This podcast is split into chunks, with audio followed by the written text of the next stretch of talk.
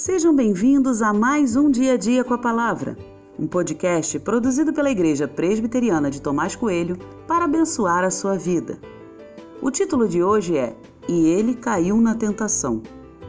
E tem por base o texto de Josué 7, 1, que diz: Mas os filhos de Israel foram infiéis em relação às coisas condenadas, porque Acã, filho de Carmi, filho de Zabdi, filho de Zera, da tribo de Judá, pegou para si uma parte das coisas condenadas. A ira do Senhor se acendeu contra os filhos de Israel. A palavra de Deus é clara ao dizer que passaríamos por tentações. Mas por que muitas vezes não acreditamos? Por que somos imprudentes e inconsequentes? A história de Acã é um bom exemplo de nossa estupidez diante desse tema. Antes de invadirem Jericó, o Senhor foi claro: cuidem de destruir tudo que está lá. O Senhor sabia que certas coisas seriam tentação, e com a tentação a gente não brinca. Quem brinca com fogo certamente sairá queimado.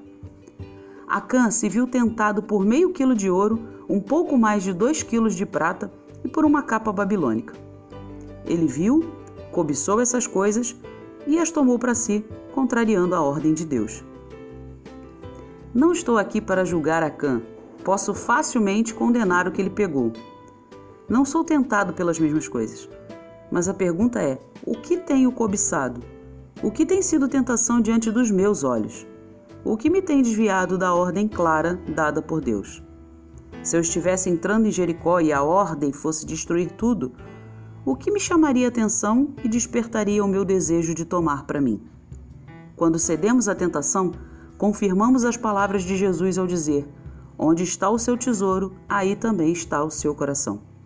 A tentação é apenas uma denúncia de algo que está errado. Não ignore isso. Afaste-se daquilo que está lhe tentando.